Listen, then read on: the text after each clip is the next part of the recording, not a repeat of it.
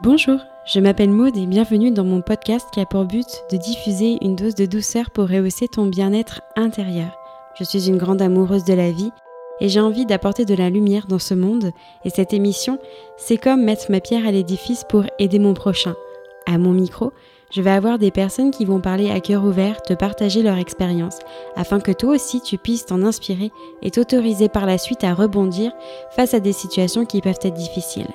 Bienvenue dans l'émission du colibri, le messager qui va te permettre de déployer tes ailes à toi aussi. La vie peut être belle, mais la vie offre parfois des surprises très mal emballées. Pour quelle raison? Je ne sais pas. Mais est-ce vraiment important de le savoir? Est-ce qu'il ne vaudrait mieux pas se focaliser dans ce cas sur l'envie de la dévorer au lieu de se laisser happer par la maladie? Et c'est justement la philosophie de Sophie qui vit avec un cancer de l'œil qui a métastasé au foie. Une femme de 34 ans et maman de deux enfants, elle a néanmoins décidé de ne pas baisser les bras et de tenter le tout pour le tout pour ralentir la maladie. Elle a décidé d'accélérer ses projets de vie pour en déguster chaque miette. J'aimerais encore une fois remercier Sophie chaleureusement pour son partage. J'espère du fond du cœur qu'il pourra aider les personnes vivant une situation similaire. J'ai rencontré une personne incroyable qui rayonne malgré ce qu'elle subit depuis son diagnostic. Jamais j'aurais pu imaginer qu'elle soit atteinte d'un cancer métastatique. Merci, merci, merci mille fois Sophie pour ta confiance et pour ton partage. Maintenant, prends ton billet et installe-toi confortablement pour t'envoler avec nous vers ce voyage qui, j'espère, réchauffera et pensera des cœurs endoloris par la maladie. Bonjour Sophie Bonjour Maude. Comment tu vas? Écoute, ça va plutôt bien. Ok, super. Bienvenue chez le Colibri. voilà. Euh, Sophie, est-ce que tu pourrais te présenter sans parler de ton âge et sans parler de ta profession? Qui es-tu? oui, bien sûr. Alors, bon, mon prénom, on, le connaît maintenant, donc je m'appelle Sophie. je suis une femme qui, qui adore la nature qui aime beaucoup les gens. voilà, je pense que je suis quelqu'un de plutôt bienveillant. j'ai quoi dire d'autre? J'aime le sport. Sinon, j'ai deux enfants. Je suis mariée depuis maintenant 13 ans. Oh, ok. Voilà. ok, comment ils s'appellent Emmanuel. Ok, et tes enfants? Alors, euh, ma fille s'appelle Océa et mon fils Augustin. Ok, ok, oh, trop mignon. Océa, ah oui, je crois que tu en avais parlé euh, justement par rapport à Océan. Oui, exactement. Non, ok, ok, parce que la nature, t'aimes bien quoi? T'aimes euh, les couchers de soleil en bord de plage, il paraît. c'est vraiment top. Bah, j'aime tout en fait. J'aime être au contact. Euh, alors l'eau, j'adore. J'aime être au contact de l'eau, euh, proche d'une source d'eau. Je trouve que c'est bah, justement ressourçant. Mmh. j'aime aussi me balader en campagne, dans les bois. Enfin voilà, j'ai des choses simples ouais. de la vie, mais qui me font apprécier chaque instant. Ok, bah c'est génial, parfait. Et du coup, euh, pourquoi tu es là avec moi aujourd'hui, Sophie? Qu'est-ce qu'on va aborder ensemble? Eh bien, euh, je suis euh, là avec toi aujourd'hui pour aborder ma maladie et notamment ma vision de la vie avec cette maladie et, et, je pense ma résilience aussi face à cette maladie. Ok, parce que quelle est-elle finalement? Alors, euh, moi, j'ai un j'ai un cancer de l'œil, donc euh, un mélanome choroïdien D'accord. qui, euh, qui a métastasé au foie. Voilà. D'accord. OK et et avant et avant cette maladie, c'était comment la vie, Sophie? Avant cette maladie, ma vie était, était simple et et comment dire? Je ne me posais pas de questions sur ma santé qui était plutôt très bonne. Voilà, aucun problème de santé, aucune opération, vision excellente. D'accord je me suis jamais posé de questions euh, par rapport à ah ça. Ah ouais, t'as jamais porté de, de lunettes, t'as jamais eu. Non, euh, non, ça n'a rien à voir avec euh, avec la vue, donc. ouais, bien sûr. Absolument pas porté de lunettes. J'ai 12 sur 10 aux deux yeux, enfin, en tout cas j'avais quand j'en avais ouais. deux. ouais. Oui, mais voilà, ouais, une très bonne vue et, et un état de santé très très bon aussi. Ok, d'accord. Et mais qui dit, enfin, comment c'est arrivé? Enfin, finalement, comment tu comment as pu te rendre compte euh, comment comment tu as été diagnostiquée? Enfin, ouais, du coup, moi, je me pose toutes ces questions, tu vois. Euh, bah, c'est une très bonne question puisque du coup, euh, étant donné que je ne portais pas de lunettes, j'allais rarement chez l'ophtalmo. Donc j'en avais vu un qui m'avait fait un fond d'œil quelques années avant. Mais voilà, j'avais pas un suivi très régulier chez l'ophtalmo. D'accord. En fait, alors, le 13 août 2018, je me suis réveillée euh, en ne voyant que euh, une partie de mon œil droit. c'est-à-dire que quand j'ouvrais les yeux, je voyais euh, comme un espèce de nuage noir la partie haute de mon œil droit. D'accord. Voilà, donc j'ai consulté mon, médecin traitant et puis bah, quelques jours après, j'ai vu un ophtalmo. donc il m'a pas diagnostiqué le cancer hein, parce que ça se fait de manière très particulière. Euh, mais qui m'a dit que j'avais un décollement de rétine, donc qui expliquait en fait la perte de la vue, mais que la mauvaise nouvelle, c'était que ce décollement de rétine était dû à une voussure. Donc une voussure, c'est une tumeur en fait, c'est une masse, voilà. Ok, d'accord. Donc il m'a envoyé à Bordeaux où j'ai fait des examens complémentaires. donc au, départ une IRM. Oui. donc là, le professeur qui m'a qui m'a suivi m'a dit que j'avais une tumeur euh, de 2 cm dans l'œil.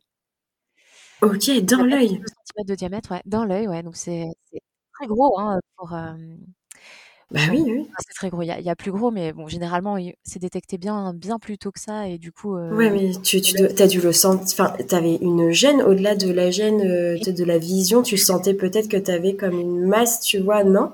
Non, pas du tout et c'est Ah ça enfin, normalement, j'aurais enfin, on m'a dit: «Mais vous n'avez rien senti? Vous n'avez pas Ah eu de flash, d'éclairs etc.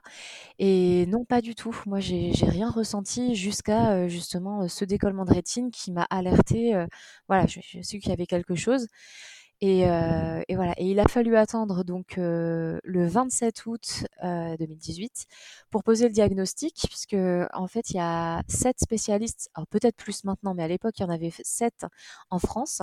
En France? Oui, ah en France. Donc moi j'en ai vu une bah, sur Bordeaux. D'accord.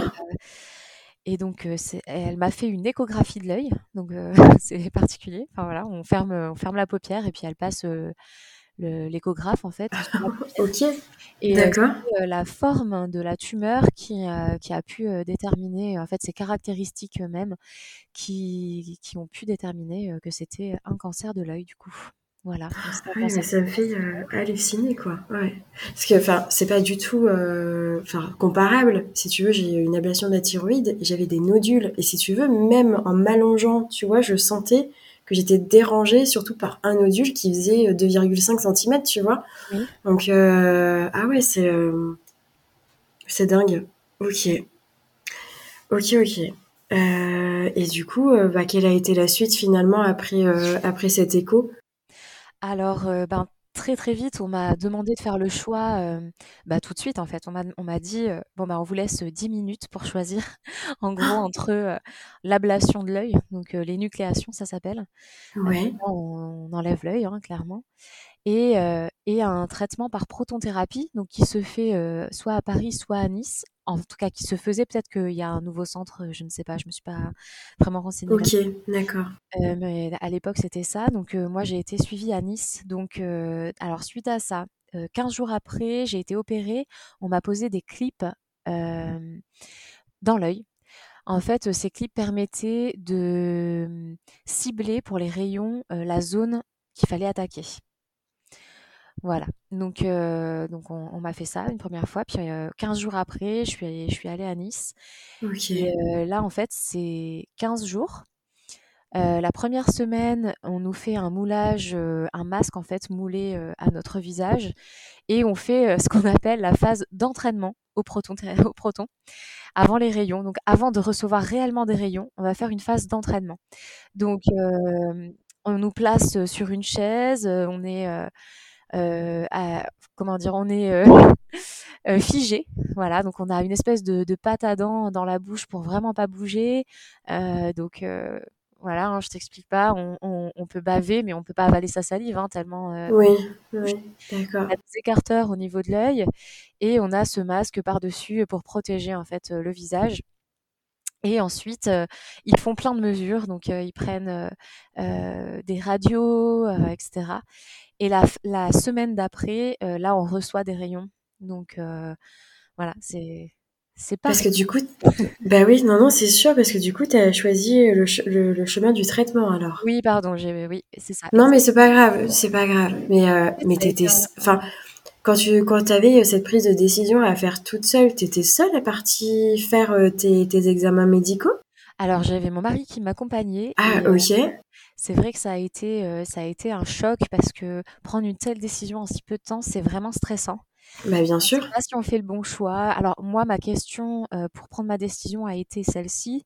Est-ce que si j'enlève l'œil aujourd'hui, le risque de métastase ensuite est moindre? Et la réponse a été non. Donc voilà, ah, il n'y avait pas de lien. Donc j'ai demandé en fait au, médecin, je lui ai dit, bah écoutez, vous à ma place, que, que feriez-vous? Et elle m'a répondu, vous êtes jeune, moi je tenterai quand même la, la protonthérapie. Et je comme j'y voyais encore de la moitié de mon œil, l'enlever tout de suite, ça aurait été peut-être plus difficile que de perdre la vue mmh. petit à petit. Donc, je me suis dit, allez, je tente, et je me suis lancée dans, dans ce choix-là, du coup. D'accord, ok. Donc il a fallu que tu partes. Tu m'as dit à Nice, à Paris T'es partie où À Nice, je suis partie, oui. Ok, d'accord. Et ça, ça dure combien de temps? 15 jours. D'accord. Donc t'es partie seule 15 jours? Euh, non, mon mari m'a accompagnée également à cette. Euh, d'accord. Ok. Ok. D'accord. Euh, et en fait, quand, quand on te l'a diagnostiqué, on t'avait parlé de, de ces, enfin, de cette, enfin, des métastases dont on a parlé parce que du coup, tu disais que le médecin, enfin, qu'il y avait peut-être cette, cette probabilité-là. Enfin, est-ce que ce sujet est venu sur le tapis ou c'est juste Oui, oui, oui. En fait, ce qu'il faut savoir, c'est que quand, on, quand on nous diagnostique un cancer de l'œil, on nous dit que si ça métastase, ça atteint le foie en premier lieu, la plupart du temps. C'est pas, c'est à 70% comme ça. Et en fait, il y a un patient sur trois, à peu près, qui métastase. Donc, étant donné qu'aujourd'hui, on le sait, tout ça, ils nous mettent en place un suivi avec des IRM toutes les, alors, tous les trois mois au départ et on des espaces à tous les six mois. D'accord. Voilà. Et euh, oui, les espaces, suivant les, les résultats, s'ils sont bons, ils te les espacent, du coup, enfin, comment... Euh, alors, moi, je sais que, étant donné que je suis assez jeune, ils m'ont, ils m'ont fait vraiment tous les trois mois pendant deux ans. Et, ah euh, et comme j'en avais pas, en fait, apparu à ce moment-là, on a dit, bon, bah, ok, on passe à six mois maintenant. On va plus, on va arrêter tous les trois mois, on va faire tous les six mois. Et du coup, bah, je suis passée à, à tous les six mois à ce moment-là. D'accord. Donc ça, c'était après ton traitement, du coup. Le suivi, euh, ok. Alors oui, alors du coup, j'avais ça et en parallèle, j'ai eu des injections euh, dans l'œil. Euh, donc toutes les trois semaines, je devais aller à Bordeaux faire une injection dans l'œil. D'accord. Ok. Et cette injection, elle permettait quoi? C'était un complètement de, de traitement? C'était Alors en fait, il s'était aperçu que suite à la protonthérapie, ça permettait de d'augmenter les chances de garder son œil en fait, cette, euh, cette injection. D'accord. On a mis en gros toutes les chances de mon côté pour, euh, bah, pour préserver cet œil euh, malade. Bah, bien sûr. Bien sûr. Et après, quelle a été la suite? Tu as été donc à Nice, ouais. Oui, c'est ça, j'ai été à Nice. Donc là, j'ai rencontré un oncologue qui m'a expliqué un peu bah, justement la suite bah, pour les IRM et tout, le suivi. Et, je suis rentrée chez moi et j'ai continué donc les injections dans l'œil toutes les trois semaines et jusqu'à ce que j'ai eu une très grosse douleur en fait dans mon œil.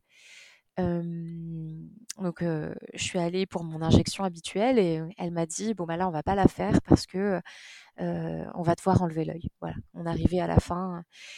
du coup, on a programmé mon énucléation. Donc, on m'a enlevé l'œil le 26 février 2019, deux jours après mon anniversaire. Mmh. ok, d'accord. Voilà, d'accord, d'accord. Ok. Ah ouais, donc euh, ouais, coup de coup de massue parce que du coup tu t'y attendais pas. Enfin, t'allais faire ton injection et euh, tu ah t'attendais pas. J'avais quand même des douleurs qui commençaient à apparaître, donc je me suis vraiment posé beaucoup de questions à ce moment-là.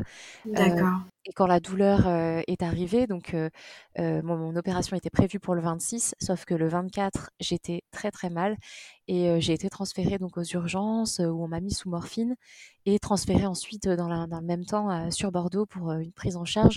honnêtement, j'avais tellement tellement mal que je me le serais arraché toute seule si on n'avait rien fait. ah oui, d'accord. Ah oui, oui, En fait, je crois, enfin, j'ai pas envie de dire de bêtises, mais il me semble que ça fait comme un glaucome. Donc la tension augmente énormément et, c'est insupportable, vraiment. C'est très très. Ah oui, bien sûr. Ok. on a un peu de mal à imaginer, c'est sûr enfin ouais, la douleur là, ok. Donc euh, du coup, ben ouais, il y a même pas de prise de décision en fait. C'est euh, le médecin qui te dit. Euh, oui, oui, voilà. Là, c'est une obligation. pas le choix. Mmh, mmh. Voilà, du coup, la déception, hein, forcément, j'ai ressenti une grande bah, bien sûr. puisque ben, voilà, j'avais tout fait pour essayer de préserver cet œil et, et il a fallu, il a fallu du coup l'enlever quand même. Voilà. D'accord.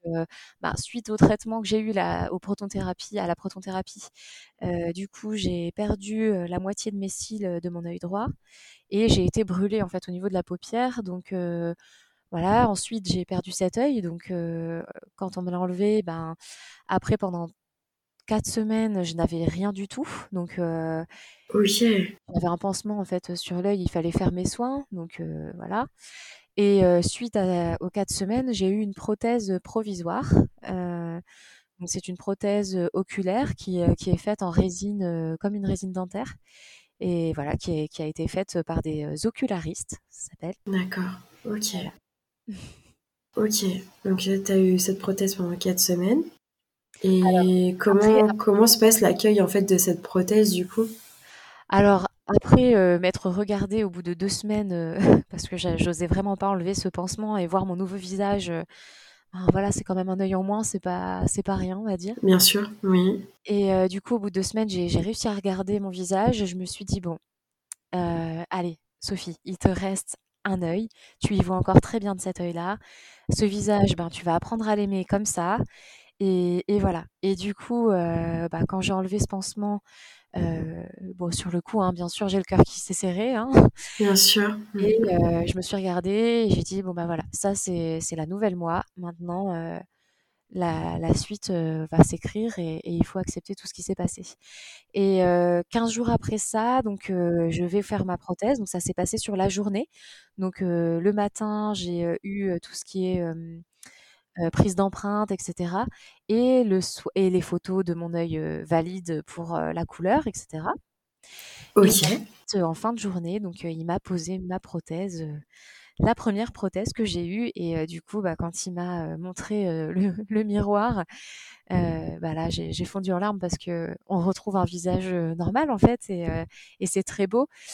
Et, et même si je trouve qu'il est très important de s'accepter quand même sans la prothèse, ben dans la vie tous les jours, je suis très contente de l'avoir et, et, voilà, ça, ça réconforte et, ça me fait me sentir mieux en fait. Bah oui, bien sûr. Enfin, ça reste quand même une sacrée différence physique. Enfin, par rapport bah, aux autres personnes, avoir un œil en moins, c'est quand même quelque chose. Donc, euh, même que ce soit pour le regard des autres et même son propre regard. Enfin, c'est oui, c'est hyper important. C'est bien d'accepter, euh, tu vois, cette, cette phase-là, mais aussi, euh, bon, c'est, après, c'est tout à fait légitime d'être contente de pouvoir enfin, de, de, retrouver une partie peut-être plus artificielle, mais au moins qui, qui pourrait te pas, pas, compléter, je sais pas quel mot employer, tu vois, mais euh, oui, je, je, redeviens un peu une personne normale, tu vois. Enfin, ah, je suis pas sûre d'employer les bons termes, Sophie, mais tu vois, je pense que tu, ce que je veux dire,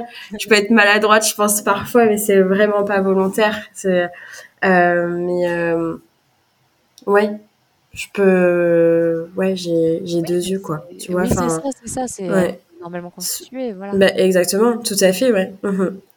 Oui. Parce que finalement, euh, tu vois, par exemple, euh, enfin, je, je, connais pas cette sensation-là, mais personne, une personne qui va euh, naître avec une malformation, bon, elle a eu, comment dire, elle a évolué avec cette malformation depuis la naissance, mais c'est vrai que quand tu nais avec tout et que tu pars, enfin que dans ta vie tu as un événement comme ça qui te, qui t'ampute en fait de, d'un, membre, d'un, organe, euh, bah faut pouvoir s'habituer aussi avec. Enfin, c'est, c'est normal. Enfin, ok. Et donc, du coup, as une, tu disais une prothèse temporaire? Oui, exactement. ok. Et pourquoi tu as une prothèse temporaire, du coup? Enfin, c'est Parce que quand on, donc quand on nous enlève l'œil, que voilà, qu'il y a les nucléaires, en fait, il, Enfin, je sais pas si c'est peut-être un peu sensible pour certaines personnes, mais. Euh, bah, après, euh, c'est ok en fait. Moi, j'en parlerai. Hein, je... Mais ah, euh, oui. En... en en corail, je crois. Je suis plus sûre. Voilà, qui, qui vient quand même se fixer sur les muscles. Et du coup, on a quand même malgré tout un un une, mobilité qui s'installe, voilà, une petite mobilité. Mmh. Alors, il faut savoir que quand on nous enlève l'œil, bah forcément, toutes les graisses, etc., qu'on a dans la cavité, euh, elles s'en vont. Donc, toute notre cavité change. Donc, il nous laisse une prothèse provisoire pendant quatre mois, le temps que tout ça se forme, etc. Ah, Et ensuite, il nous propose une, une nouvelle euh, prothèse qu'on appelle la prothèse définitive, mais qu'en fait, on va garder à peu près six ans. Ah oui, donc tu sais à changer tous les six ans, quoi. Au bout de six ans, il te la change. Sauf si entre-temps, tu as un souci avec ta prothèse. C'est mon cas actuellement. Euh, ma cavité a encore changé. Donc, du coup, j'ai pris rendez-vous et là, je vais en avoir une nouvelle. Euh, euh, bah, du coup, quatre ans après celle que j'ai eue. Ok, ok. parce que du coup, ouais, as un problème avec ta prothèse, mais qu'est-ce qui t'arrive?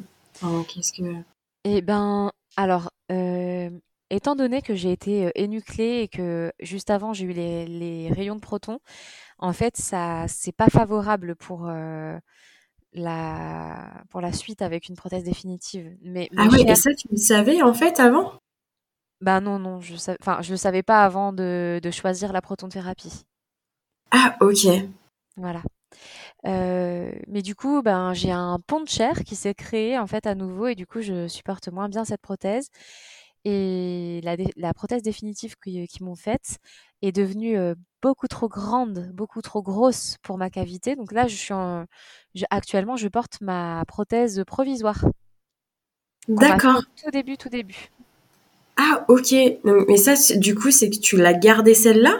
Oui, on les garde, les prothèses, oui. Mm. D'accord, ok. Donc ça, c'est toi qui gardes, c'est pas un médecin qui garde, c'est toi, tu la récupères, quoi. Voilà.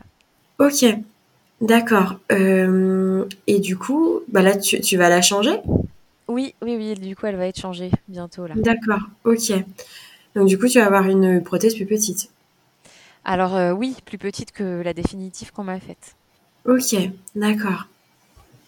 Ok, ok. Ouais. Et puis après, bah, ça, ce sera peut-être être amené à ce que ça se reproduise, finalement. J'espère pas, mais euh, bah, du coup, peut-être. ok, d'accord. Ouais, parce que quand tu disais que c'était un terrain moins favorable euh, par rapport à, à ton premier traitement, oui. D'accord.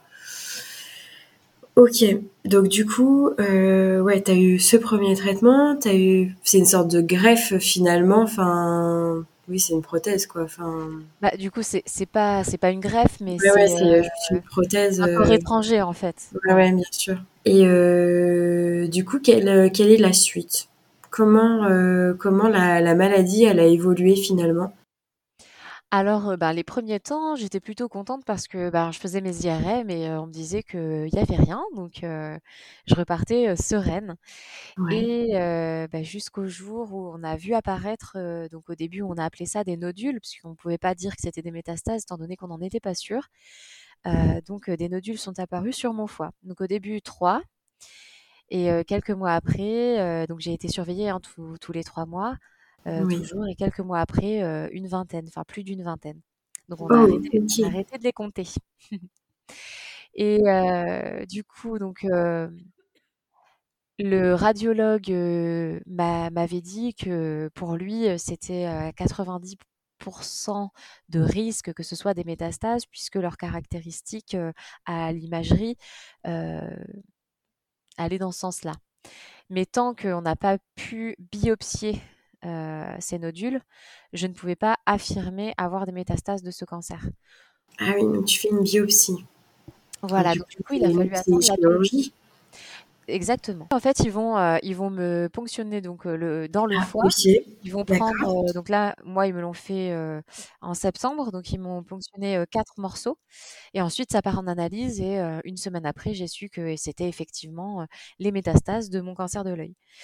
Mais du coup, pour ça, il faut attendre que ça fasse un centimètre de diamètre pour que ce soit réalisable en fait sous échographie, la ponction. Ah oui, d'accord, oui.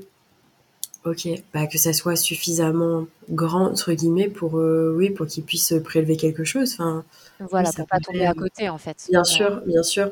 Ok, et donc ça c'était en septembre de cette année, enfin de 2022. Et oui, c'était en septembre 2022. J'ai dû attendre euh, ben, près d'un an. Euh, alors, attends, j'ai eu mes. Alors, j'ai su hein, que j'avais les nodules, etc. en juillet 2021. Oh, ok. Et j'ai dû attendre effectivement tout ce temps pour pouvoir être prélevée et, et avoir le diagnostic réellement posé et du coup pouvoir entamer un traitement parce que tant qu'il n'y a pas de diagnostic, il n'y a pas de traitement. Bien sûr.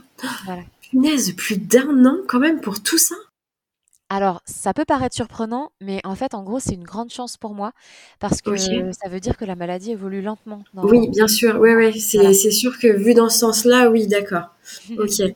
Mais c'est vrai que je trouve ça énorme parce que bah c'est euh, ouais c'est même plus d'un an quoi. Donc euh, avant de pouvoir poser un diagnostic sur métastase, de poser vraiment ce mot dessus, enfin euh, c'est très long.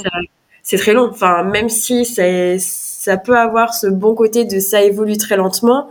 Ah bah toi de l'autre côté tu, sais pas quoi. Enfin t'as pas de diagnostic, tu sais qu'il y a quelque chose et tu enfin tu peux pas poser un mot dessus. Enfin euh, enfin, c'est terrible. Enfin, je, je, me mets à ta place, même si on peut, comme on en a déjà parlé, même si on peut pas vraiment se mettre à la place de, des personnes. Enfin, quand tu es dans l'attente comme ça, enfin, c'est. Euh... Alors, euh, dans, dans, la maladie, l'attente, c'est le plus, c'est le plus difficile, je trouve. bien sûr. Parce qu'en fait, qu'on attende une semaine pour, pour savoir les, résultats d'une biopsie, qu'on attende deux jours pour savoir les résultats d'une IRM, peu importe, en fait, cette attente-là, elle est, elle est très difficile parce qu'en fait, en attendant, tant qu'on ne sait pas, on se pose des millions de questions et c'est pas, pas forcément mieux. Alors moi, dans mon cas, étant donné que le radiologue m'avait vite dit que c'était des métastases, voilà, moi je le savais, mais ce qui m'agaçait dans mon cas, c'est que bah, on pouvait pas commencer quelque chose tant que le diagnostic médical n'avait pas été posé. Et ça, c'est stressant pour quelqu'un de malade. enfin voilà, on comprend pas en fait. On, nous dit oui, oui, on va essayer des traitements, etc. Mais mais bah non, là pour l'instant, on n'a pas de matière à poser le diagnostic, donc il faut attendre. Et cette attente est très longue. Oui. Alors qu'ils savent à 90%, quoi.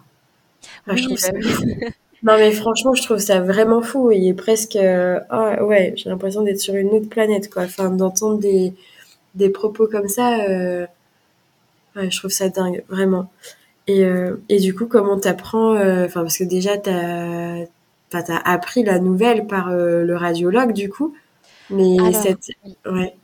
bah, en fait. j'ai appris que j'avais des nodules en recevant le courrier du compte rendu. Hein. on m'a ah, pas et j'ai appris que j'avais des métastases dans le même contexte. Donc voilà, c'est en recevant un joli compte rendu écrit qu'on nous annonce qu'on a des métastases. Sérieux, t'as même pas un médecin qui t'a reçu? Alors par la suite. ah ouais, non mais. Par la suite, oui, mais sur le coup, non. Putain, je, je ris vraiment de enfin presque de dégoût en fait comment enfin c'est presque inhumain pour moi en fait comment tu peux pas euh, enfin annoncer ça à une personne? Enfin c'est un humain quoi enfin comment tu peux recevoir ça ton courrier chez toi? Enfin et de lire ton, ton courrier. Enfin un peu j'imagine que tu as des termes. Est-ce que tu as vraiment le mot métastase qui est employé dessus? Ou est-ce que c'est des termes que tu comprends pas et que tu es presque obligé d'aller sur internet pour faire une traduction parce que tu piches pas ce qu'il raconte? Euh, non, alors enfin, le premier courrier donc euh, que j'ai reçu où j'ai compris que j'avais quelque chose, euh, c'était les nodules, donc ils employaient le terme nodule, donc ça, ça ouais. oui. Et après pour le diagnostic des métastases, oui, oui, ils ont bien employé le terme métastase hépatique du, du, mélanome choroïdien. Donc les termes étaient tout à fait compréhensibles. Oui, d'accord, ok. Mais toujours est-il que, ça Ouais, c'est ça. C'est qu'en fait, souvent, on se sent, mais je pense qu'ils s'en rendent pas compte parce que c'est leur quotidien, Ouais, exactement.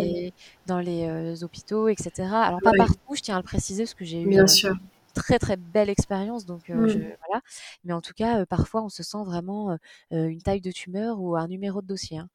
Et ça, c'est vrai quand on est malade, en fait, on est dé déshumanisé puisque toute notre vie est rythmée par nos examens médicaux, les rendez-vous et puis on a enfin voilà, on reçoit des dates, on n'a pas vraiment notre, on n'a pas le choix finalement, c'est ça. Notre vie est conditionnée par, par toute la maladie et ça, c'est c'est vrai que c'est pas évident à vivre, au quotidien, voilà. On fait tout en fonction de ça. Ouais, t'as pas le choix, ouais, d'accepter et de composer, quoi. mais qui dit composer, c'est aussi composer avec ta vie de famille, quoi. Oui. Voilà. Parce que du coup, bah, t'es maman aussi. Et Voilà. comment tu composes avec tes enfants? Enfin, comment, comment ils ont vécu tout ça? Alors, ils ont vécu ça. Alors déjà, ils étaient très jeunes, hein, puisque quand on m'a posé le diagnostic du cancer de l'œil, ils avaient 4 ans et 2 ans. OK. Et tout petit. donc ben, moi, j'ai mis les mots dessus, j'ai expliqué, bah, avec des mots d'enfant, mais voilà, ce qui m'y était en train de se passer et ce qui allait se passer surtout pour les rassurer. ça a créé beaucoup d'angoisse chez ma fille, qui elle était, à enfin voilà, à 4 ans, bah, ce qu'elle voyait, c'était que je partais 15 jours par-ci, j'allais être hospitalisée, donc je repartais par là et puis c'était, Oui. Voilà, j'étais moins présente que d'habitude et mon fils, lui, était petit, donc il n'a pas vécu les choses de la même manière. et actuellement, ben voilà, moi j'ai pas, j'ai pas, comment dire, il y a pas de tabou dans notre famille, on en parle ouvertement. S'ils ont des questions, j'y réponds, je ne leur mens pas. Je, je leur dis toujours la vérité. voilà. Donc, bah, c'est vrai que ça peut créer quelques angoisses. à chaque fois que je reviens d'une cure de de chimio ou autre, ils me ils me demandent si j'ai encore mes petits pois parce que du coup j'ai décidé de leur apprendre comme ça les choses. Donc, quand j'ai eu les métastases sur mon foie, je leur ai dit que que bah, c'est comme si on prenait un, steak en fait et que dessus il y avait des petits pois dessus et dedans et que ces petits pois les médecins ils devaient les enlever parce que sinon ils allaient grossir grossir et que ça allait rendre maman encore plus malade. Donc voilà. D'accord. Imager, imager ça ouais t'essayes ouais, d'imager un maximum sans pour autant cacher bah voilà ce, ce qui se passe réellement en fait. Mais c'est vrai qu'il faut leur expliquer à leur échelle Ouais, c'est génial en fait cette manière de, enfin je dis génial, hein, on s'entend, mais euh, de l'expliquer et que, enfin, qui est, vraiment pas de tabou. C'est vrai que c'est des sujets très lourds et c'est pas facile de l'aborder avec ses enfants. Euh, du coup, tu disais que ta fille, ça lui créait des angoisses. Oui, oui, elle avait beaucoup d'angoisse, elle a toujours peur pour moi. Euh, bah voilà, pour elle, j'allais mourir. et du coup, bah, elle s'attend à ça tout le temps. Donc, donc pour elle, c'est très compliqué. Après, je lui explique ben, qu'on fait de notre mieux avec les médecins pour, ben, pour essayer de trouver quelque chose qui puisse me, enfin en tout cas ralentir la maladie. ouais. Bah, il faut savoir qu'en fait, les métastases du mélanome choroïdien actuellement, il n'y a pas réellement de traitement. D'accord. Donc ils ont sorti un médicament en janvier 2022. sauf qu'en fait, ce médicament, il est accessible pour un individu sur deux. Il faut dans l'ADN avoir l'allèle qui, qui réceptionne ce médicament. Et moi, je ne l'ai pas. Donc ça a été la douche froide quand on me l'a pris. donc je n'ai pas cet allèle, donc je n'ai pas pu recevoir ce médicament. Et du coup, les seules options pour moi sont d'accepter de réaliser des essais cliniques j'ai fait un essai clinique sur Paris et, et j'ai appris aujourd'hui que j'allais pouvoir intégrer un second essai clinique. Ok, parce que les résultats étaient bons? Pour quelle raison? Non, non, non. En fait, donc mon premier essai clinique, j'ai eu des, imageries tous les deux mois. Et au bout de quatre mois, mes métastases ont augmenté de plus de 20% de leur taille. Donc, c'est un critère pour nous enlever de l'essai clinique. Ça veut dire que le traitement ne fonctionne pas, en fait. D'accord. Sur moi, il n'a pas fonctionné. Donc, du coup, on m'a retiré de l'essai clinique. Et en attendant, on m'a proposé de faire une chimiothérapie. Donc, là, plus près de chez moi, hein, sur Bordeaux.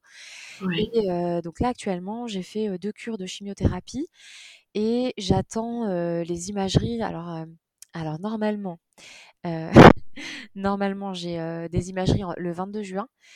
sauf qu'on va sûrement me les avancer parce que du coup j'aurai une place pour un autre essai clinique et on va peut-être un peu précipiter les choses, mais ça c'est tout frais, tout frais. On m'a appelé ce midi donc.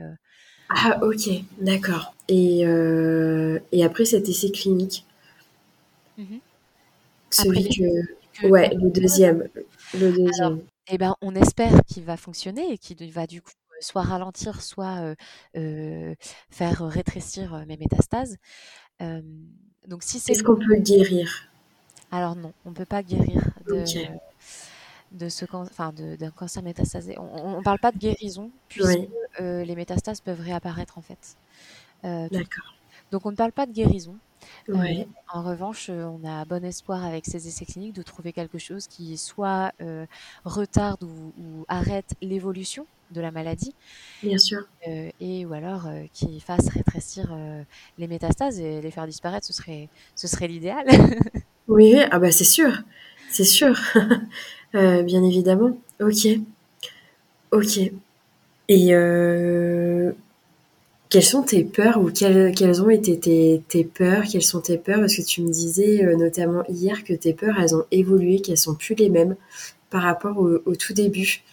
Euh, est-ce que tu veux en parler de ça? Oui. Ouais. Oui, oui, on peut en parler tout à fait. Je pense que c'est très important de parler de ses émotions quand on traverse des épreuves comme celle-ci.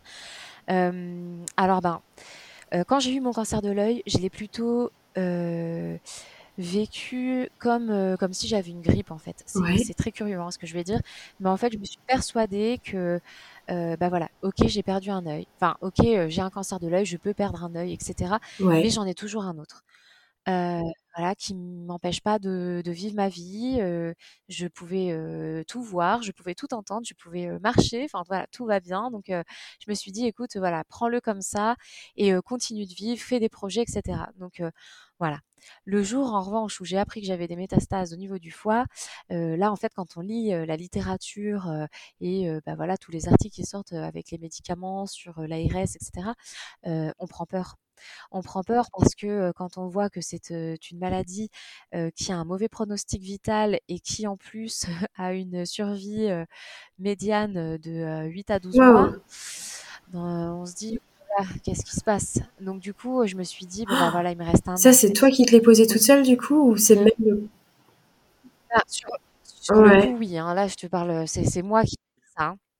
Et en euh, après, j'ai rencontré euh, euh, l'oncologue, on a beaucoup discuté et il m'a expliqué que bah, dans mon cas, ça n'allait pas se passer comme ça et que on ne pouvait pas me donner une estimation pour, la vie en fait, puisque mon évolution est lente et qu'il y a actuellement des essais cliniques et que tant que on n'a pas tout testé, on ne peut pas on ne peut pas ne pas et on ne peut pas estimer euh, ce qui me reste à vivre puisqu'on ne sait pas comment je vais et je vais réagir. Ok.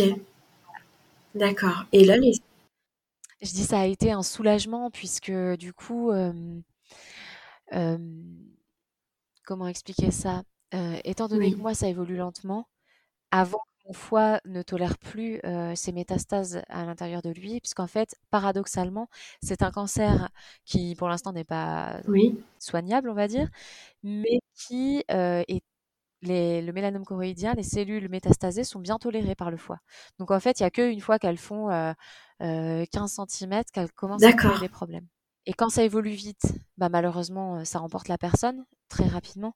Mais quand ça évolue lentement, bah du coup, j'ai la chance de pouvoir tester des essais cliniques ou autres traitements qui, on espère, un jour. Bien sûr, c'est tout ce que je te souhaite, enfin vraiment. Et, et, tu sais combien tu as d'essais cliniques? Enfin, tu vois, comme Enfin, je, je sais pas. Est-ce que tu sais enfin, est-ce que tu sais s'il y a un, certain nombre ou est-ce que, euh, est-ce qu'on, enfin, est-ce qu'on t'a parlé de, tout ça? Enfin, je, peut-être que ma question est très, ouais. Alors, euh, j'en ai fait un déjà qui n'a pas fonctionné, et euh, là, en fait, on m'en a proposé deux. Donc, il y en a un que j'ai que j'ai refusé pour le moment parce qu'on n'a pas de recul dessus du tout et c'est surtout qu'il est très très contraignant. Il faudrait que j'aille vivre à Paris en fait. du coup, pour moi, c'est pas possible avec mes deux petits bouts pour l'instant. Donc, j'ai, il y en avait un autre que du coup j'ai accepté où on m'avait mis sur liste d'attente, mais en fait, on m'avait appelé pour me dire que le laboratoire annulait ce cet essai clinique. Donc, ça avait été un peu une douche froide puisque en gros, c'était juste financier. Euh, puisque c'est une maladie rare, ça rapporte pas d'argent au laboratoire et c'était un peu, c'était un peu ça qui freinait. Et c'est pas vrai qu'on t'a dit ça. Si si.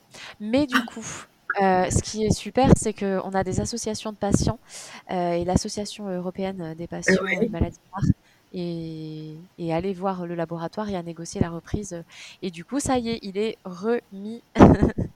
Donc c'est une très très et, euh, et, voilà, et du coup, j'aurai une place dans cet essai clinique. Donc, en gros, euh, je vais essayer celui-ci. Et si ça fonctionne pas, j'aurai encore un autre essai euh, s'il a de bons résultats à tester. Et sinon, bah, on reprendra des essais de, de traitement classiques qui n'ont pas fait leur preuve jusqu'à aujourd'hui. Mais on dit qu'ils ne fonctionnent, enfin, les chimios traditionnels, etc., on dit qu'elles fonctionnent pas ou très peu parce qu'il y a eu quelques cas rares où ça a fonctionné sur les personnes. D'accord. Donc, tester quoi. Et euh, ton corps, il l'accepte comment ça? Parce que attends, on parle quand même de, bah, de traitement, mais euh, lui, il réagit comment? Est-ce que tu as, euh, enfin, j'imagine peut-être des effets secondaires? Est-ce que, enfin, de la fatigue? Comment Enfin, il y a aussi des allers-retours? Parce que du coup, cet autre essai clinique, il est où? À Paris. Ah oui, donc il faut que tu montes à Paris, mais sur combien de, enfin, il dure combien de temps, tu sais ou pas? Alors là, j'ai pas encore reçu le protocole, mais celui que j'ai déjà réalisé là-bas, euh, je montais euh, toutes les. Alors au début, c'était toutes les semaines une journée, et ensuite euh, c'est passé à une fois toutes les trois semaines, et de temps en temps un rendez-vous calé par-ci par-là entre deux, quoi. Ok. Mais pour revenir à ta question, oui, tout bah, du coup, forcément, oui, il y a des, effets secondaires euh, qui sont plus ou moins euh, bah, tolérés euh, par mon corps. Hein. Donc, j'ai eu beaucoup, beaucoup de boutons qui sont apparus sur mon torse et sur mon dos. Qu'est-ce que j'ai eu d'autre? J'ai eu des problèmes à ma thyroïde, donc du coup maintenant j'ai un traitement à vie pour la thyroïde. Alors ça c'est enfin voilà, c'est assez commun, donc c'est pas très inquiétant, hein, mais voilà. Ouais, mais c'est, enfin c'est encore un truc en plus, tu vois. Enfin donc oui, même si Enfin, ça reste, euh, oui, comment dire, c'est presque banalisé cette thyroïde, euh, ces problèmes de thyroïde, je trouve. Euh. Oui. tu, tu, sens la personne qui regrette l'ablation totale là, tu vois? Voilà, donc voilà, c'est fait, c'est fait, hein, mais à y réfléchir quand même, voilà. très sérieusement, voilà. Mais euh, ouais, ça doit. Enfin, pour moi, les, les, ce genre de problème-là, ça doit pas être euh, banalisé comme ça, tu vois. Enfin, et en plus, toi, en plus, ça vient te rajouter encore un traitement supplémentaire à prendre à vie et tous les jours, quoi. Et puis c'est un suivi aussi euh, la, la TSH. Euh, enfin, si t'as pas trouvé le, le, le, bon dosage, et eh ben c'est des prises de sang tous les mois ou tous les deux mois. Enfin, c'est ça peut être ça peut être casse-pied, quoi. Donc oui, c'est contraignant. On est en plein dedans là, on est en plein dedans. On cherche le bon dosage pour, pour tout ça. Bah, bien sûr. Euh, donc voilà, donc c'est ça, c'est des maux de dos, des maux de tête, c'est euh, c'est énormément de fatigue. Alors euh, selon les traitements, la fatigue est différente, mais voilà, c'est effectivement au quotidien, il faut faire avec ça. c'est pas toujours simple. voilà, moi j'essaye de prendre les choses de manière positive à chaque fois. J'essaye de, bah, ce qui n'est pas fait aujourd'hui sera fait demain ou après-demain. Et, et, voilà, mais c'est vrai que c'est non, c'est pas simple. C'est pas simple. Mmh. Il faut. Je pense que le côté psy aussi, euh, le côté euh, psychologique, euh, est très très important dans la maladie et et voilà, faut faut vraiment pas baisser les, les, bras. Et donc pour revenir aux peurs dont on parlait tout à l'heure. Ouais. donc moi au début j'ai bah, forcément j'ai eu peur de mourir en fait. J'ai eu mais alors pas pour moi parce que j'ai enfin c'est pas la mort qui me fait peur, c'est de laisser mes enfants. Ouais, exactement. Mmh. Ceux qui vont rester en fait, mmh c'est tout ce qui va. Moi, finalement, j'ai pas si peur que ça de, de partir. Euh, c'est plus voilà ce que je vais laisser. Et, voilà donc. Euh, mais aujourd'hui, euh, avec les explications des médecins qui m'ont vraiment rassurée sur alors voilà, pour l'instant, on n'a pas trouvé la solution hein, à ma maladie, hein, mais en tout cas, le fait que ça évolue lentement, ça m'a permis de me projeter sur du plus long terme et du coup de voir les choses différemment. Et je continue à faire des projets, je continue à vivre comme si j'étais pas malade. Enfin, alors pas tout à fait, c'est pas vrai, puisque bah du coup je suis en arrêt de travail total, donc c'est quand même un gros changement pour moi dans ma vie. Euh, parce que pour moi, c'est très important euh, mon travail. Donc, euh, effectivement, c'est socialement aussi, c'est compliqué hein, de se retrouver du jour au lendemain seul chez soi. on voit plus nos collègues, on, sort plus beaucoup. Enfin, c'est différent. Mais, mais sinon, à côté de ça, j'ai continué à faire des projets, à m'occuper de mes enfants. j'ai pas envie de tout envoyer valser comme certaines personnes hein, quand ils reçoivent le, le diagnostic. Et surtout, je veux garder je veux voilà garder mon ma, ma vie aussi simple soit-elle. Il y a juste quelque chose que je change, c'est-à-dire que mes projets qui depuis longtemps étaient dans ma tête, bah là, je les fais sortir, je les réalise. Donc voilà, ça, ça va se concrétiser avec un voyage prochainement. Ok. Tu pars où? Et voilà. Alors, je vais partir à Tenerife avec ma petite sœur le 6 mai. ah, c'est trop cool. Vous partez que toutes les deux? On part que toutes les deux. Non, mais le 6 mai, c'est genre la semaine prochaine? Exactement. ok, c'est génial ça. Et vous partez combien de temps On part une semaine, on part euh, voilà euh, dans un hôtel en, tout compris. Et ça va faire le plus grand bien de se retrouver, de se poser. Et c'est vraiment voilà, moi j'ai une soif de voyager, de découvrir le monde et d'autres cultures. bon là, on l'a fait pour surtout se reposer et passer ensemble et, voilà c'est pour moi c'est hyper important de, de nourrir en fait euh, la vie et voilà ça en fait partie. Et du coup ça me fait penser euh, parce que tu disais que c'était des, des, des, projets qui étaient plus sur du long terme tu vois pour plus tard. Et du coup bah t'accélères un peu tout. Mais euh, ce qui fait que ta perception de la vie tu vois a peut-être aussi changé. Pourquoi attendre? Pourquoi tu vois? Exactement. Alors en fait, euh, je pense que, que la maladie, euh, ben, moi j'ai ma phrase euh, préférée, hein, on voit la vie d'un autre œil. Pour moi, ça prend tout son sens. ok, bien sûr. voilà. Je, je, vois la vie d'un autre œil et c'est vrai, c'est vrai. C'est-à-dire qu'aujourd'hui, alors il y a plusieurs choses. Il y a tout ce qu'on va relativiser. donc les petites chamailleries, etc., on va relativiser. Il y a aussi, bah, tous les projets qu'on avait au fond de soi, qu'on n'avait pas forcément dit, qui vont, du coup, éclore et qu'on a envie de mettre en place. Mais effectivement, si j'ai un message à faire passer, aux personnes qui vont écouter, ton podcast, c'est, bah, oui, n'attendez pas, en fait, d'être malade, n'attendez pas de voir des choses atroces autour de vous.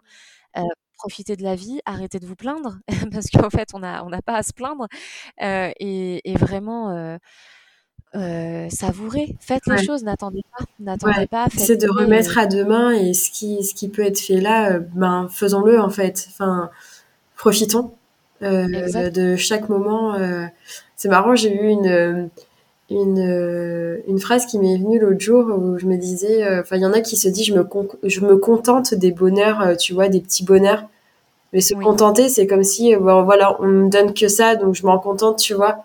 Bah non, tu savoures, tu savoures euh, chaque moment. Euh, le, moi ce matin j'étais hyper contente, j'avais un super lever de soleil, enfin c'était trop beau, mais je m'en contente pas en fait. C'est juste euh, peut-être banal parce que le soleil se lève tous les jours, mais bah là c'était juste un tableau magnifique, donc bah ouais je le savoure. Et et ouais c'est c'est important de de transformer toutes ces choses, je trouve, dans le quotidien. Et ça le rend beaucoup plus beau au lieu de le rendre plus, enfin, au lieu de le rendre banal et d'entretenir en fait ce côté banal en fait du quotidien où il y a la routine, etc. Et eh ben, euh, puisons notre, je pense, notre énergie en fait dans chaque élément qui pourrait nous apporter du bon en fait. Enfin, au lieu aussi de d'alimenter des euh, aussi des, des querelles, enfin voilà, et, et du pas grand chose. C'est vrai que l'humain a tendance à à se euh, à, à se plaindre, à râler. Oui, on peut dire. L'humain ou le français? Effectivement, ça dépend peut-être aussi euh, où on habite. De la culture. Hein, euh, Ouais, de la culture, effectivement. Euh, je pense que le français râle beaucoup, oui, effectivement. Mais euh, voilà, au-delà de ça, tu as tout à fait raison et j'aurais pas mieux dit. c'est vraiment c'est pour ça qu'en fait, je pense que en me présentant, je sais pas si je l'ai dit ou pas, mais je suis quelqu'un de simple qui aime les choses simples. Et je pense qu'en fait, dans le simple, on peut avoir déjà des tas de choses qui, nous amènent du bonheur. Et, et on n'a pas besoin, enfin, en fait, tout ce qui est matériel, moi, ça m'apporte peu. Et c'est vrai que c'est pour ça que j'aime me définir comme quelqu'un qui, qui apprécie la nature et des choses simples, parce que c'est vrai, c'est bah, comme tu disais, voir la, la beauté d'un coucher de soleil, mais voir la beauté de, bah, là, c'est le printemps, là, voilà, on, on, on revoit bah, tous ces, ces, petits bourgeons, etc., les animaux, c'est juste trop bien, enfin, voilà, et puis chaque saison a ses, ses côtés euh, magnifiques, donc euh, euh, arrêtons de nous plaindre de, de l'automne et l'hiver qui arrivent, et savourons, en fait, les, leur côté leur côté superbe qui voilà ces, ces couleurs euh, euh, le côté bah, l'hiver moi c'est le cocooning euh, voilà à la maison avec euh, les, les, jolies fêtes qui arrivent et qu'on prépare et, et, et, en fait il y a du bonheur dans tout. Il y a du bonheur chez soi il y a du bonheur à l'extérieur et, et je trouve ça formidable. Il faut il faut le savourer oui, il faut le savourer et l'entretenir ouais euh, mm. après ceci dit bah quand oui quand il y a des, des moments où ça va moins bien faut savoir aussi accueillir ces moments et euh, pas euh, les laisser de côté. Euh, et je mais on accueille mais euh, il faut savoir aussi pouvoir rebondir en fait et, euh, et pas tout le temps entretenir ce mal-être mais ça aussi il faut avoir faut pouvoir avoir cette faculté là mais est-ce que finalement toi cette faculté par exemple tu vois par rapport à l'acceptation de ta maladie mmh. est-ce que tu l'as pas enfin est-ce que ton métier t'a pas aidé en fait dans ce cheminement d'acceptation? Parce que tu fais quel métier, Sophie? Alors moi, je suis, euh, je suis psychologue. Voilà. Alors, mon métier, mon métier m'a certainement aidé. Ouais. Effectivement, enfin, on a voilà les outils que j'utilise, etc. Effectivement. En revanche, je pense que hum, le plus important, c'est, euh, enfin, j'ai pas fait ce métier par hasard. Ouais. Et euh, je pense que ces côtés, ce côté résilient euh, que j'ai, euh, c'est plus ma vie et pas mon métier qui me l'a apporté. Oui. C'est plus l'expérience de vie. Euh, ensuite, effectivement, les outils. Enfin, moi, je sais que, par exemple, l'importance de la méditation, des moments de, de, recentrage sur soi, de voilà, tout ça pour moi c'est très important. Et mais en tout cas, ce qui ce qui a fait de moi aujourd'hui la personne que je suis, c'est pas mon métier, mmh. c'est ma vie. Oui, bien sûr, bien sûr. c'est très beau ce que tu dis. Beau. Non, oui, j'aime beaucoup. Euh, moi, je te, je te vois pas, mais tu me vois. Mais euh... moi, je trouve ça très très chouette euh, ce que ce que tu dis là. C'est très important, en effet. Ouais, ouais. Et et du coup, qu'est-ce que tu aurais à dire on l'a déjà dit tout à l'heure, mais les personnes de l'entourage, tu vois, parce que comment comment l'a vécu, par exemple, tu vois, ton mari? Alors mon mari, tu m'as parlé de tes enfants, ouais. Mon mari, lui, c'est plutôt euh, une grande injustice, donc il est dans la colère. Ouais. Euh, voilà, enfin, en plus, comme il me dit, il me dit, euh, t'es quelqu'un euh, qui fait attention à son alimentation, il, qui fait du sport, mmh. euh, t'es quelqu'un de bienveillant, t'es toujours là pour les autres. Pourquoi, pourquoi ça t'arrive ouais, Et c'est vrai qu'en fait, euh, euh, les gens cherchent toujours pourquoi, pourquoi moi, pourquoi ceci, pourquoi? Mmh. Mais en fait, c'est très très curieux, mais je me suis jamais posé cette question. Ah ouais, c'est vrai? Ouais, c'est vrai. Ok. C'est vraiment. Et en fait, je, je j'ai eu une réponse une fois et j'ai dit mais euh, si on m'envoie cette épreuve, c'est que je suis capable de la traverser. Si c'est moi, c'est parce que moi je suis capable de la traverser. Et en fait, ça m'aide. C'est peut-être faux hein, ce que je dis, hein, voilà. Mais en tout cas, moi, ça m'aide à me dire que, eh ben, oui, c'est là. Pourquoi? Je ne sais pas. Il n'y a aucune raison. Il n'y a pas, scientifiquement parlant, on ne peut pas me dire pourquoi c'est là, pourquoi moi, pourquoi, voilà. Mais en tout cas, euh, moi, je me dis, ok, je l'ai. Qu'est-ce que je peux faire euh, pour, euh, pour vivre avec? Et voilà. Et en fait, en gros, c'est l'acceptation. Et euh, à partir du moment où j'ai accepté de vivre avec la maladie, et eh ben, je, j'ai vu les choses euh, comme ça. Et je peux pas dire différemment parce que je les ai jamais vues. Euh... Enfin voilà. Enfin, ouais, je vois. Ouais. Mais est-ce que tu te est-ce que pour autant, tu vois, par rapport à ta manière de, de, de parler là, est-ce que tu te vois comme une personne malade? C'est une très bonne question à laquelle je n'avais pas pensé. je me vois comme une personne malade. Alors, je sais, c'est un fait que je suis malade. Oui. Mais est-ce que toi, tu le ressens comme ça finalement, tu vois? Enfin, moi vraiment d'un œil extérieur, j'en ai vraiment pas l'impression. Et en plus, enfin vraiment à ta manière de parler, mais après euh, c'est que mon regard, euh, c'est le mien, hein, ça m'appartient bien sûr. Mais euh, et, toi? Oui, oui, oui. Ben, j'ai envie de dire non. Effectivement, je, je c'est pas c'est pas ce qui me définit. C'est-à-dire que voilà, quand on me demande de me présenter, je vais pas dire oui bonjour Sophie atteinte d'un cancer. non, pour moi c'est c'est pas ce qui me définit la mmh. maladie. Mmh. Donc effectivement, si, tu me demandes, bah, est-ce que euh, voilà, je me vois comme une personne malade? Non, je me vois avant tout humaine et avec euh, mes propres, euh, ma propre personnalité. Maintenant, bah voilà, comme je te disais tout à l'heure mmh. La maladie est là, la maladie rythme ma vie et m'impose des choix mmh. du coup que je n'aurais pas fait. Tu es obligée de composer. Mmh.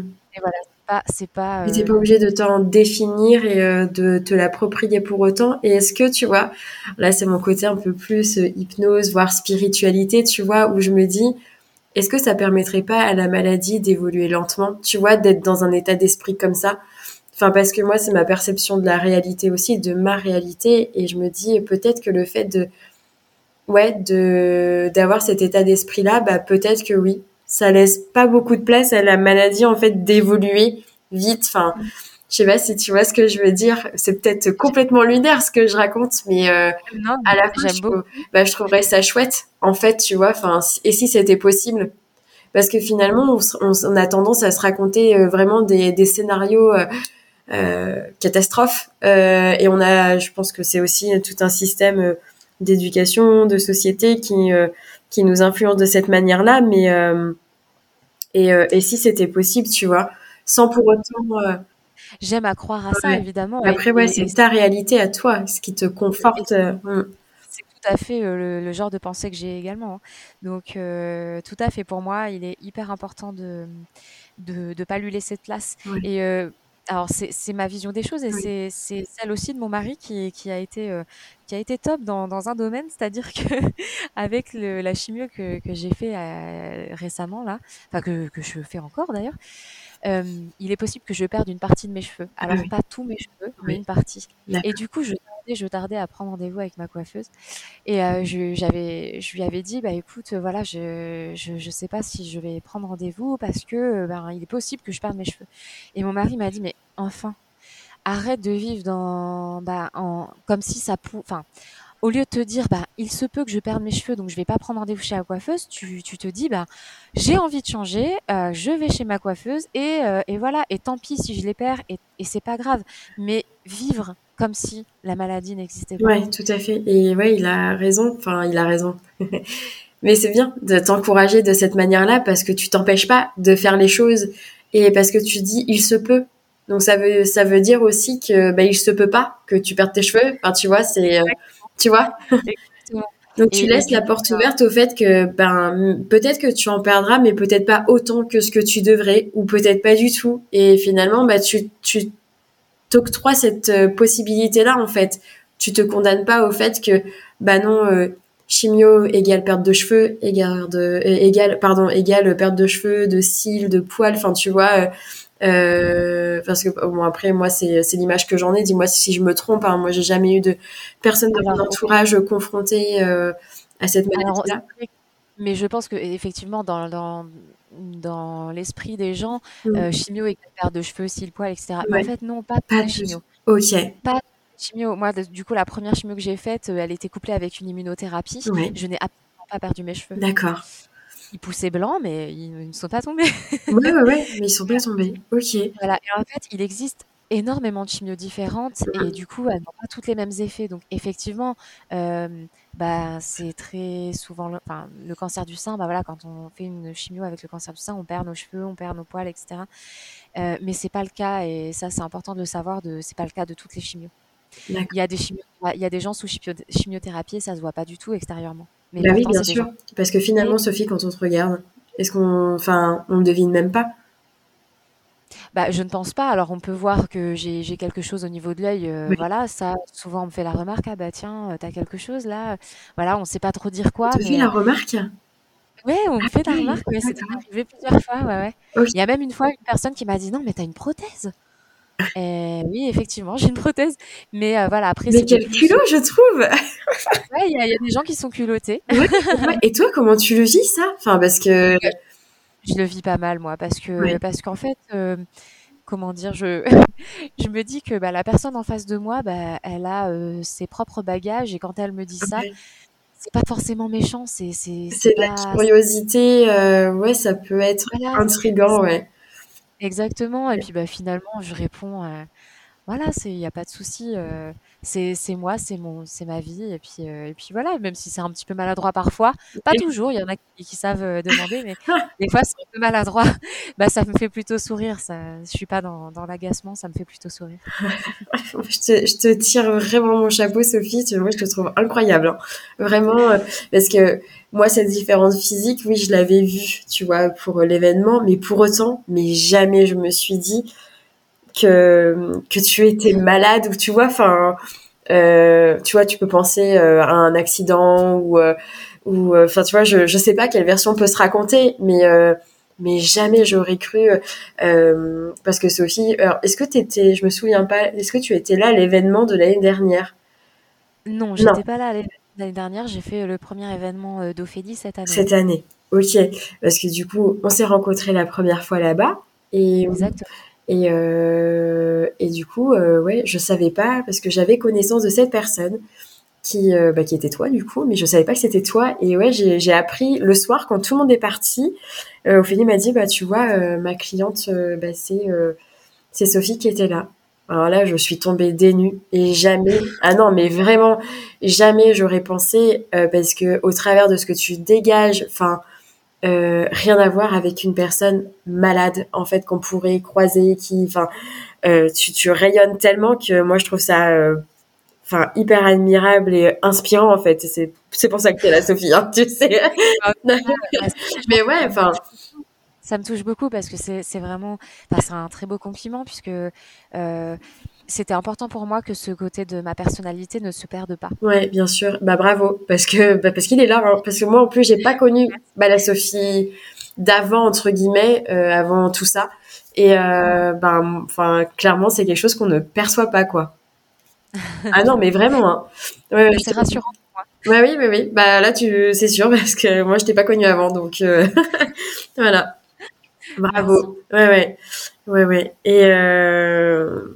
Et qu'est-ce que je voulais dire? Et du coup, c'est marrant, tout à l'heure, tu, tu parlais dans ton cheminement que qu'il y a eu des personnes, parce que parlait des résultats et que tu reçois chez toi et que, que, tu, que tu peux sentir être un numéro, etc., mais que tu rencontres aussi de belles personnes.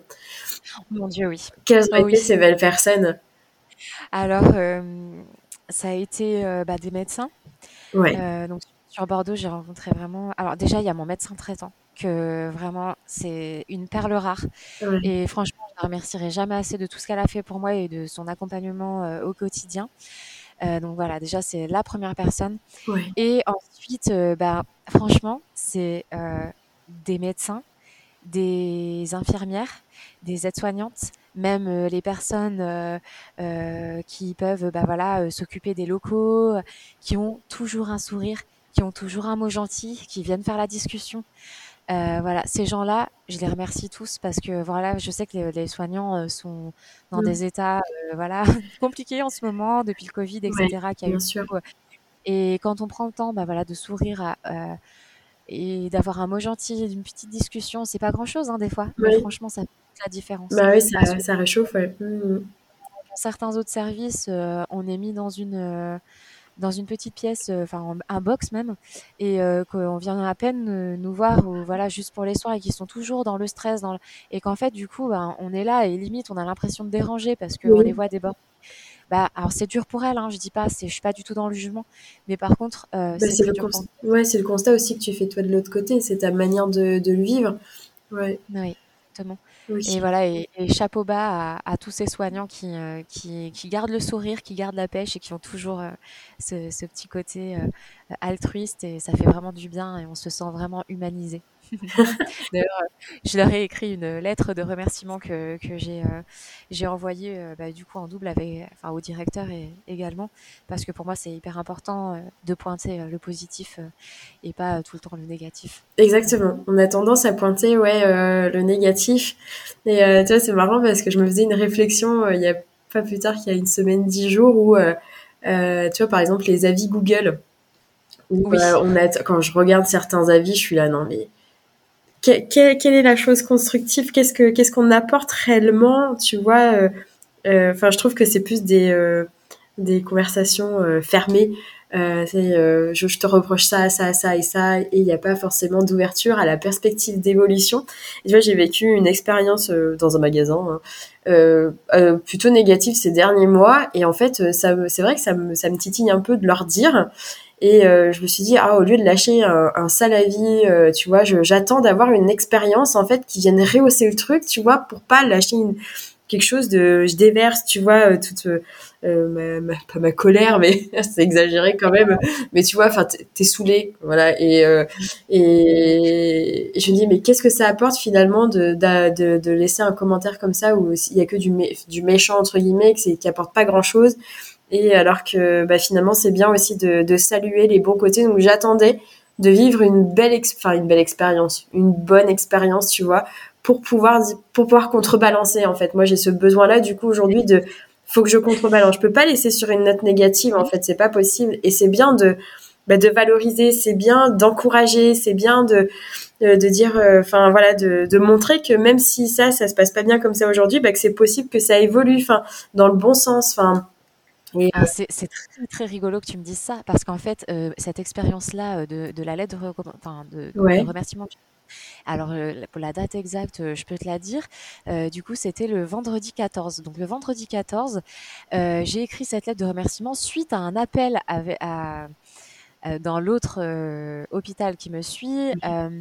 Euh, où on m'a euh, vraiment très mal parlé et j'ai pas du tout aimé. Enfin, donc je pense que la secrétaire était euh, complètement débordée, mais bon, c'est pas une raison pour parler comme ça aux gens oui. qui rien demandé, qui ont été très bienveillants et courtois au téléphone. Mmh. Donc ça m'a choqué et ça m'a mis en colère. Et en fait, c'est exactement ce que t'expliquais. Suite à cet appel, j'ai raccroché et en fait, j'ai eu besoin de remercier les autres soignants de l'autre hôpital qui eux voilà sont vraiment très bienveillants et, et, c'est cette balance dont tu parlais cette en fait la colère que je ressentais je l'ai mis j'ai contrebalancé et je l'ai mis vraiment j'ai fait cette lettre tout de suite exactement ce que tu souhaites nourrir enfin Exactement, exactement. Et je me suis dit que j'allais quand même écrire une lettre euh, donc à l'autre hôpital, mais euh, pas dans la colère, justement, en fait.